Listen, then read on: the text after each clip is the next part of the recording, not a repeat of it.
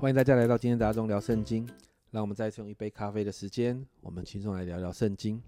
今天呢，我们要来看阿摩斯书的第三到第四章。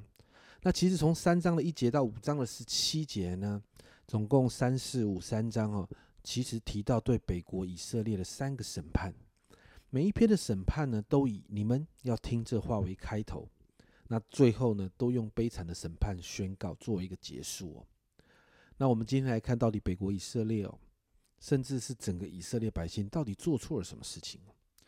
那在三章一到十五节，我们看到了第一个审判。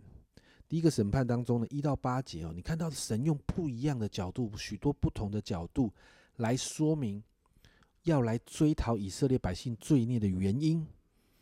这里提到北国以色列滥用神的盟约，好像成为一个特权哦，因为神与百姓好像一个特别的关系，所以北国以色列就拿翘。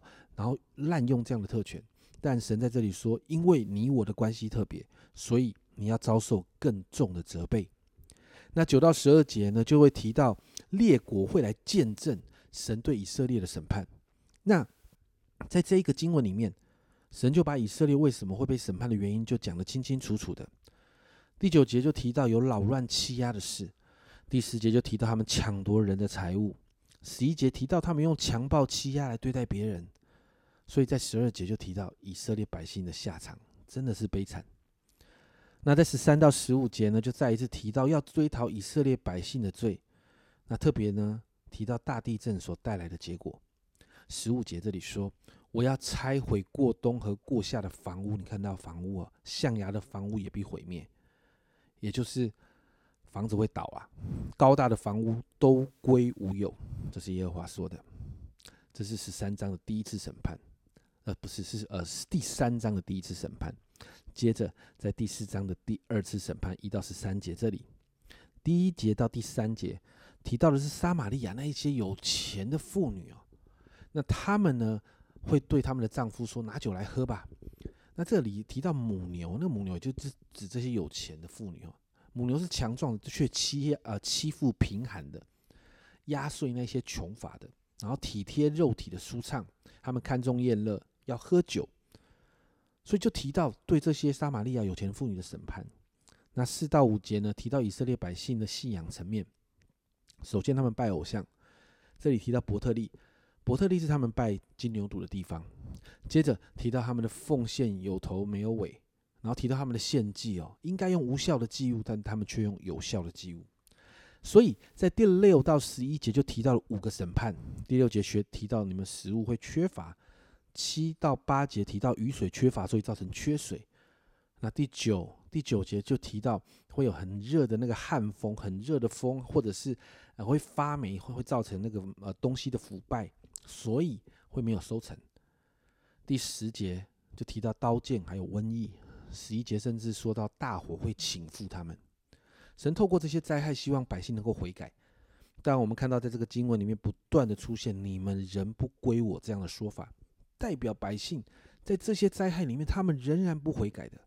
所以在十二十三节啊，这里说到神就透过先知告诉百姓：以色列啊，我必向你们，必向你如此行。以色列啊，我既要我既这样行，你当预备迎接你的神。那创山造风，将心意指示人，使晨光变为幽暗。脚踏在地之高处的，他的名是耶和华万军之神。你知道吗？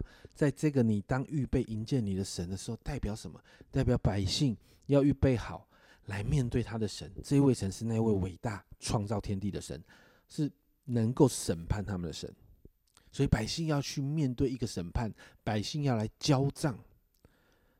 但也表示百姓如果愿意悔改，可以免去灾祸。你知道接续第二章对以色列百姓的审判。今天我们看到两篇对以色列百姓。持续，特别是北国以色列的审判，这两篇的审判都把以百姓的罪状、罪状一样讲得清清楚楚的。但神不是真的要审判百姓，神希望百姓能够悔改，因此透过先知来传达这个心意。当我们看见百姓的心仍然刚硬，不愿意归向这位爱他们的主，因此祷告，我们今天来祷告，我们求神让我们不要跟以色列百姓一样，我们祷告，我们的心对神的话是柔软的。我们祷告，我们愿意听见圣灵提醒的声音，让我们可以做一个顺服神话语的人。因为我们每一个人都得面对神，祷告我们在神的面前合神心意。我们一起来祷告，亲爱的神啊，我们再一次在今天的经文里面，说看见神你对以色列百姓的审判。主要我们真说，每一次看见这个审判的信息的时候，就是给我们提醒。说祷告我们不像以色列百姓一样。说当你的话出来的时候，主啊，你透过圣经的话在提醒我们的时候，主啊，我奉耶稣的名宣告，主啊，主啊，让我们的心要柔软下来。主啊，让我们听见圣灵的提醒声音的时候，主啊，让我们的心要服下来。主啊，主啊，知道主啊，有时候主我们就会走迷，有时候我们会走啊做错事情。主啊，但是主啊，你总是提醒我们。主啊，但是你总是爱我们的时候，主啊，给我们许许多多的劝诫、劝勉。主啊，但是我说，主啊，你帮助我们在这些劝诫、劝勉的里面，主啊，我们愿意服下来。主啊，让我们的心能够听你的声音。主啊，让我们的心浮在你话语的里面。